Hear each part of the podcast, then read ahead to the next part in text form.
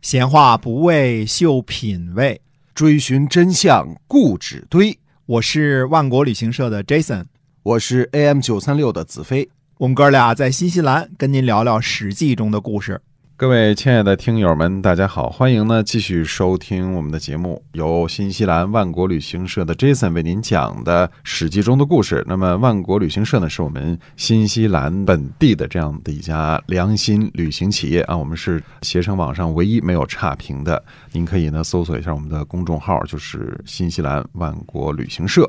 做旅游呢，我们是认真专业的。那啊么今天在中国我们这个名气啊没有那么大啊，但是啊在新西兰华人这儿是家喻户晓、啊，没错啊嗯打听打听都没知错道啊。是的，那么接着讲这个《史记》中的故事啊。上次稍微讲的有点杂啊，好像听着有点乱啊。第一个讲的是什么呢？就是说嗯郑庄公这个哎人啊，这个嗯郑庄公呢怎么对待他妈妈，还有林考叔。那么第二点讲的是呢，当时的山东呢，除了齐国跟鲁国以外呢，还有很多小的国家。对呃这些嗯小的国家之间呢也互相的征伐。第三个呢，由于我们说郑庄公呢，他是带着。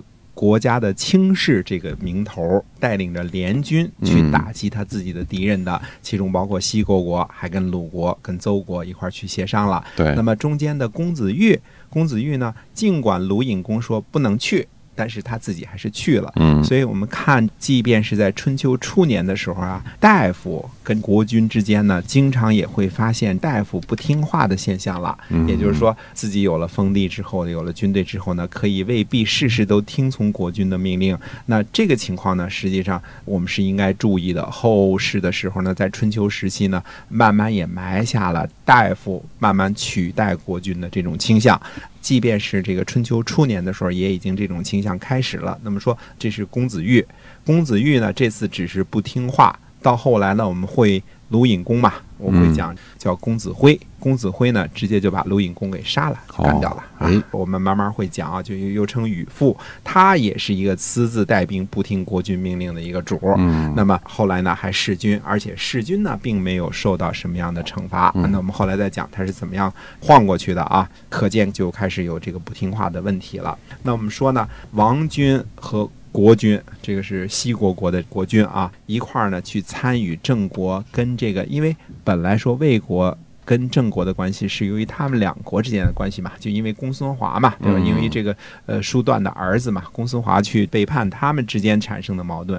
那这个矛盾呢，反要通过王军来行使。那么郑庄公本人他有没有公器私用的嫌疑呢？我们非常肯定的说是有的。哎，那就是说我当着国家的卿士，我带着天王的军队去报我的私仇去了，嗯这个是有的。那么郑庄公呢，虽然在拥立东周王室的这个事情上呢，立了很大的功劳啊，他跟他爸爸郑武公两辈啊，就帮助周王室安定下来，什么这个立了很大的功劳，但是他在担任卿士的时候呢，也有公器私用的嫌疑，这个是肯定的啊。所以我们说郑家这一家呢，并不是那么简单的人。到了转过年儿了呢，公元前七百二十年的时候呢，这一年呢，周平王崩。那么周平王崩，这个嗯就把好多事情呢就给弄到桌面上了。哦呃，周平王呢，就算从公元前七百七十年开始，之前他是太子宜臼嘛，嗯对吧？那么太子宜臼肯定也是挺老大不小的了，因为后来这个周幽王又生了一个呃伯服嘛，对吧？嗯呃，他是废太子嘛，那么他就算从七百七十年到七百二十年，将近五十年的天王了，而且周平王呢，相当于东周朝廷的开国之父，对，而且呢，这个开国的君主，那可以说是几乎所有的开国君主当中最窝囊的一个了哈，因为他是逃难的，对逃难了，他也没有多大的这个气象，又没有多少的权威，嗯而且一开始呢还面临一个两王并立的这么一个局面，好不容易凑凑合合的取得了这些个诸侯的支持啊，慢慢的嗯成为了唯一的正统了。这种情况呢，它实际上是离不开周边的像魏国呀、郑国啊、国国呀这些个人支持的，包括晋国啊，它嗯是离不开这些个支持的。那么郑武公和郑庄公两代周王卿士的身份，可是呢，周平王呢却有意呢把一部分权力呢分给西国公。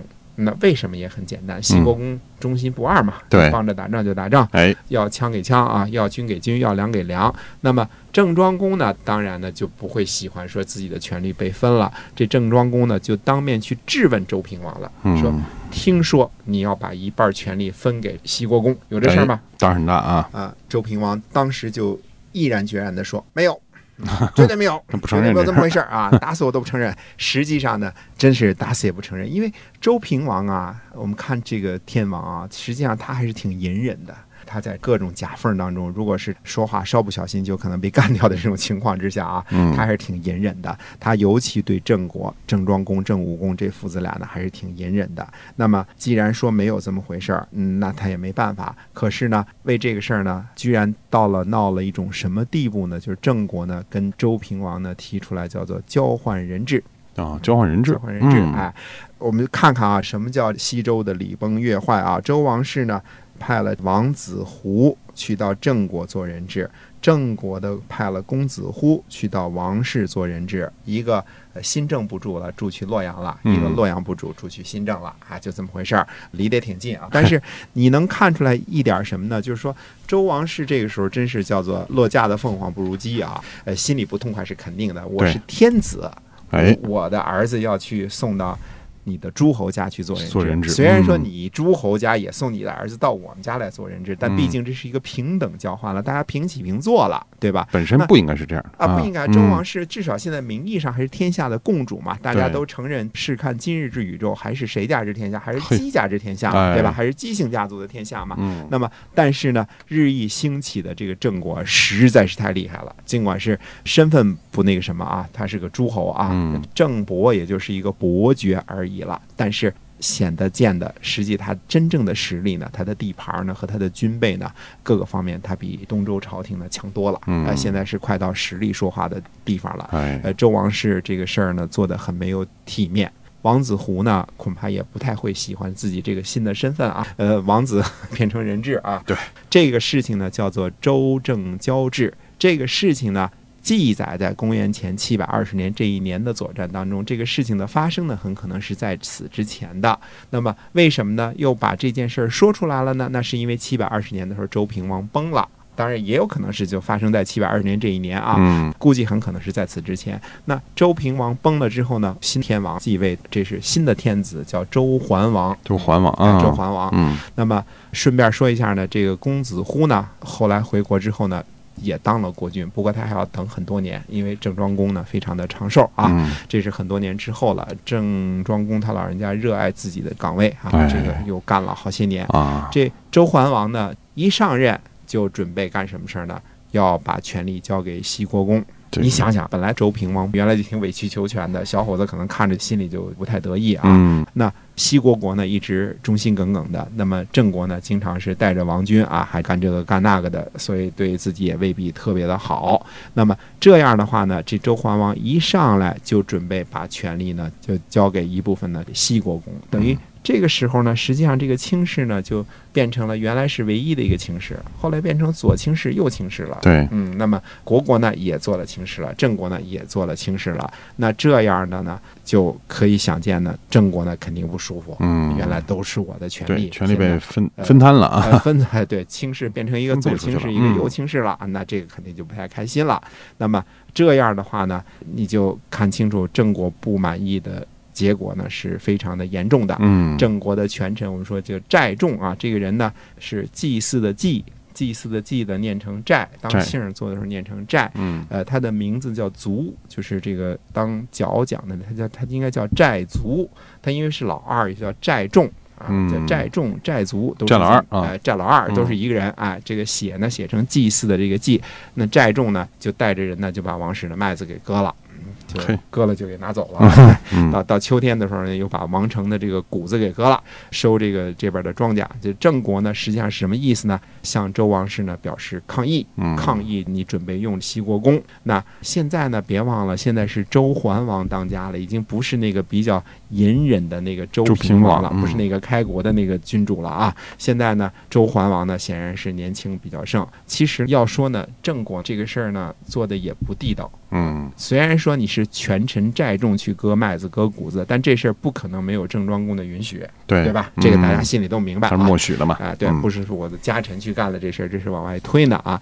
那你如果是不满意的话，咱们可以上访啊，咱们可以嗯沟通嘛，对吧，咱们可以这个谈这事儿啊，哎，对呀、告状嘛，对吧？嗯你不能使绊儿啊，这个做的有。点过了哈哎，。就是啊，就直接就把人家麦子就给搁自个儿家去了，这是打人打脸的事儿，这都嗯公开的事儿，是吧？这个时候呢，等于郑国实际上说想给天子点颜色看看，告诉你你别太猖狂了，哎，你别惹我，这个哎，我挺嗯厉害的，实际上就这么一回事儿。那这个事儿呢，如果是呃要说要搁到这个以后到了中央集权的时候，这事儿想都甭想，别说割皇上家麦子、割皇上家谷子了，你就是嗯后边贤明的所谓的汉文帝的时候，偷个玉环都是嗯要为弃世还是灭九族的事儿都得商量商量的。对吧了如果哎娶上长陵一剖土怎么办啊？这嗯后来我们慢慢讲啊。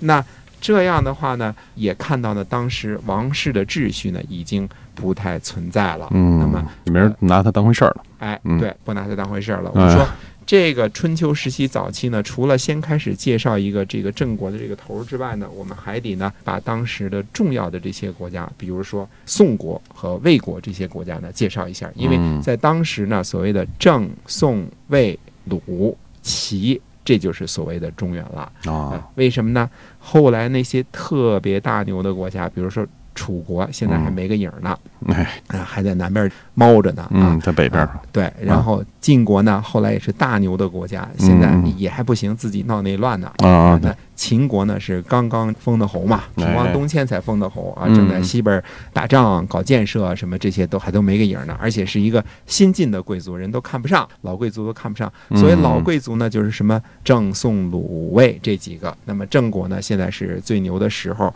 那么宋国呢我们也回头呢看一看宋国的情况啊。我们宋国呢，上次跟大家介绍的时候，教到什么时候说宋国这个两个君主呢特别的贤能，互相的让啊。嗯，宋宣公啊，相当于他要把这个没立国君的自己位置，自己的儿子却嗯立了自己的弟弟，哎立了宋穆公啊。哎那么到了鲁隐公三年，也就是说公元前七百二十年的这时候呢，宋穆公呢也一病不起了。嗯，那么临死的时候呢，宋穆公呢就召见这个大司马孔父啊，他要把国君的位子呢再让回去给宋宣公的儿子，嗯就是原来让给他的那个哥哥的儿子、啊，要让给他的儿子。那么底下人呢都说呢不用啊，说这个我们想扶立您的儿子。嗯那么在病榻上的宋穆公呢说了一段话。哎，非常的有意思。那么，到底宋穆公说的什么话？最后这个事儿到底怎么做的？宋国是由谁来执掌这个国家呢？嗯，那么下次再跟大家接着说。哎，是的，我们今天这个史记中的故事呢，就先跟聊到这儿啊。下期节目呢，我们来跟您谈一谈这个，宋国的事儿，哎，那么这个很有名的胸中地级啊，这个是到底是怎么由来的呢？欢迎您下期节目继续的收听，好，再见。